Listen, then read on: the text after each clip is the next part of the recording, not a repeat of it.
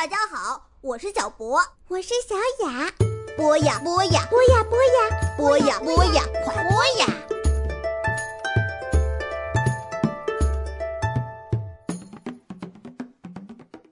亲爱的小朋友，这里是博雅小学堂。嗯，在讲今天的故事之前，我想问你们一个问题：是你们有没有思考过，人类和其他物种有什么不同的地方吗？嗯，有的小朋友可能会说，嗯，我们会创造性的制造工具，但是海獭和黑猩猩也会。有的小朋友可能会说，我们会用语言来交流，但是很多动物也会。嗯，我觉得人类和其他物种最不同，也是最可贵的地方，就是我们总是在不断的探索我们生存的环境的边界，我们自己的边界，我们的过去，我们的未来，并且在这个探索中创建了文明，留下好多好多特别宝贵的文字和艺术。所以，今天我想讲的就是人类在这方面做的一个很伟大、很伟大的努力。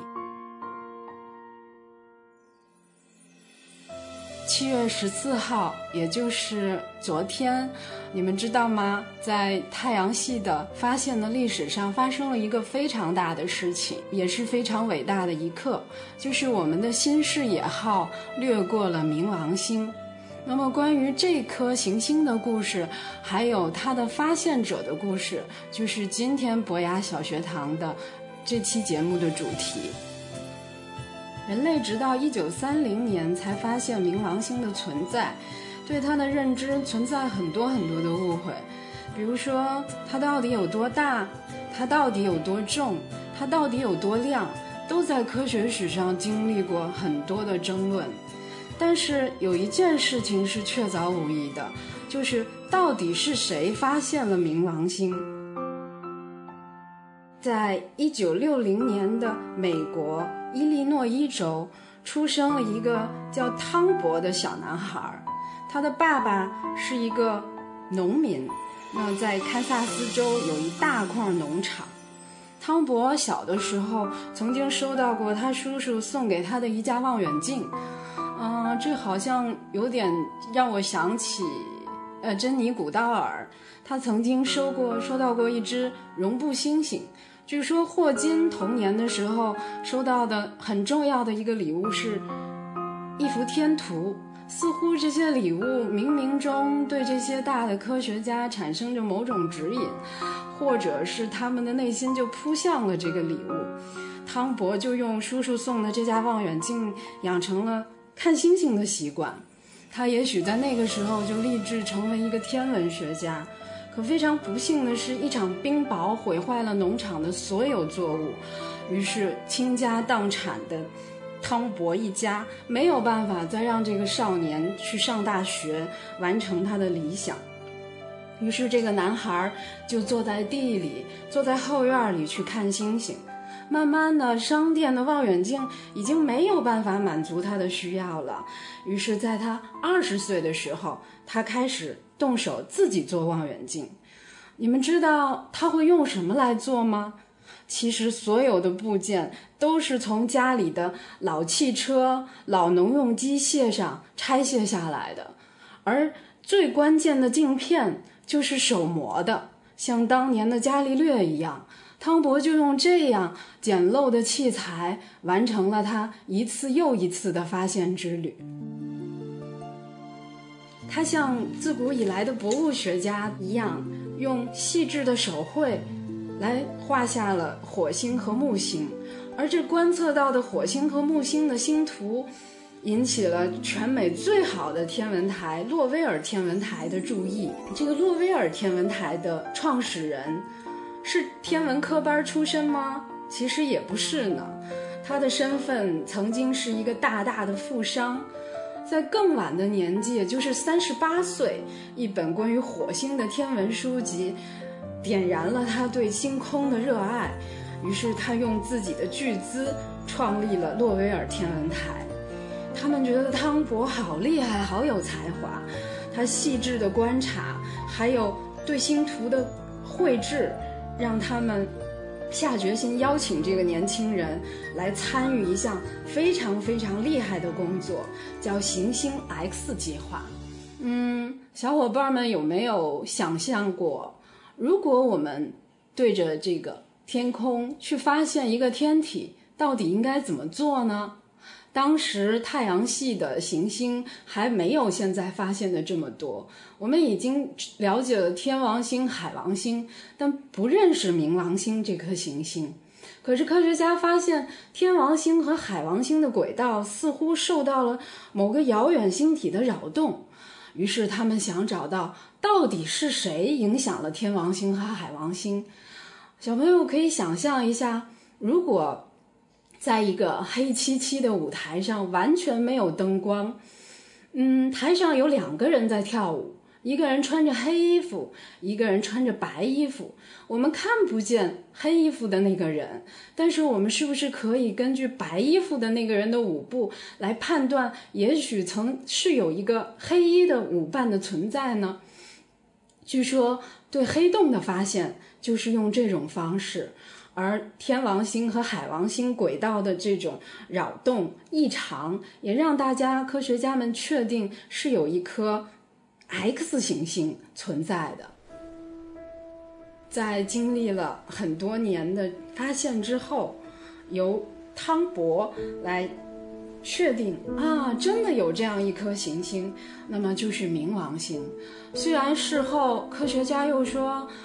实际上，天王星和海王星的轨道不存在异常，呃，也就是说，冥王星是没有存在的必要的。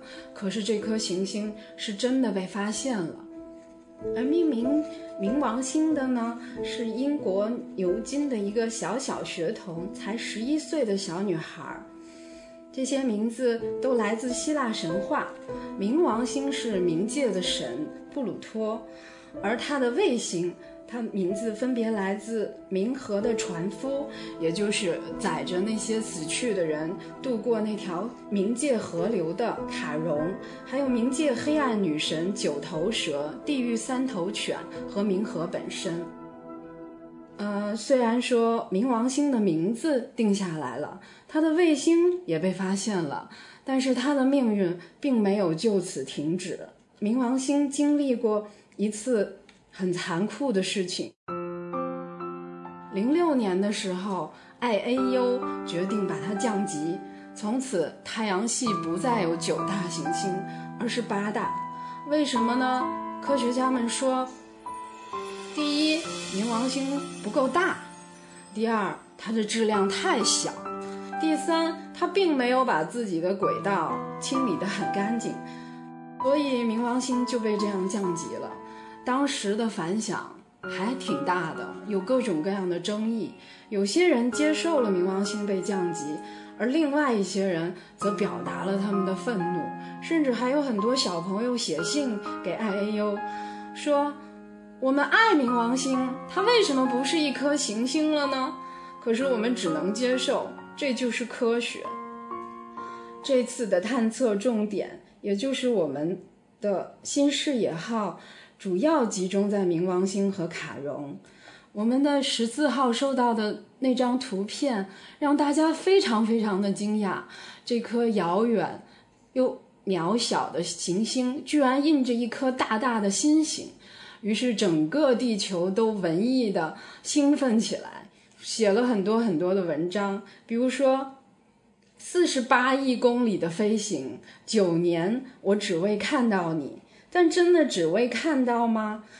新视野掠过冥王星，其实还有更重要的任务，要探测它们的表面化学成分、温度，以氮为主的冥王星大气层的气压，还包括向太空散逸的气体量。当然，这些数据要到明年才会抵达地球。我们今天看到的就是这张越来越清晰的图片。在曾经的模糊的光斑之后，清晰的冥王星表面展现在我们面前。它们的地质结构、它的冰山，还有它那个大大的漂亮的星星。那么新视野号还带去了什么呢？除了一些纪念品，包括邮票之外，最最重要的，实际上就是汤博的骨灰。还记得汤博吗？就是刚刚我们讲过的那个没有上成大学，却用自己的望远镜发现了冥王星的那个小男孩。当然了，他早已经老去，他也死去，他的爱人也已经不在这个世上。但是他的女儿在接受 NASA 采访的时候说：“我想我的爸爸也会和新视野一样激动吧？为什么不呢？他观测冥王星的时候，那只不过是一个光斑而已啊。”于是新视野携带着一盎司二十八克的骨灰抵达了冥王星，仿佛是对汤博的一场纪念，也应该是汤博一生经历的最伟大的旅行。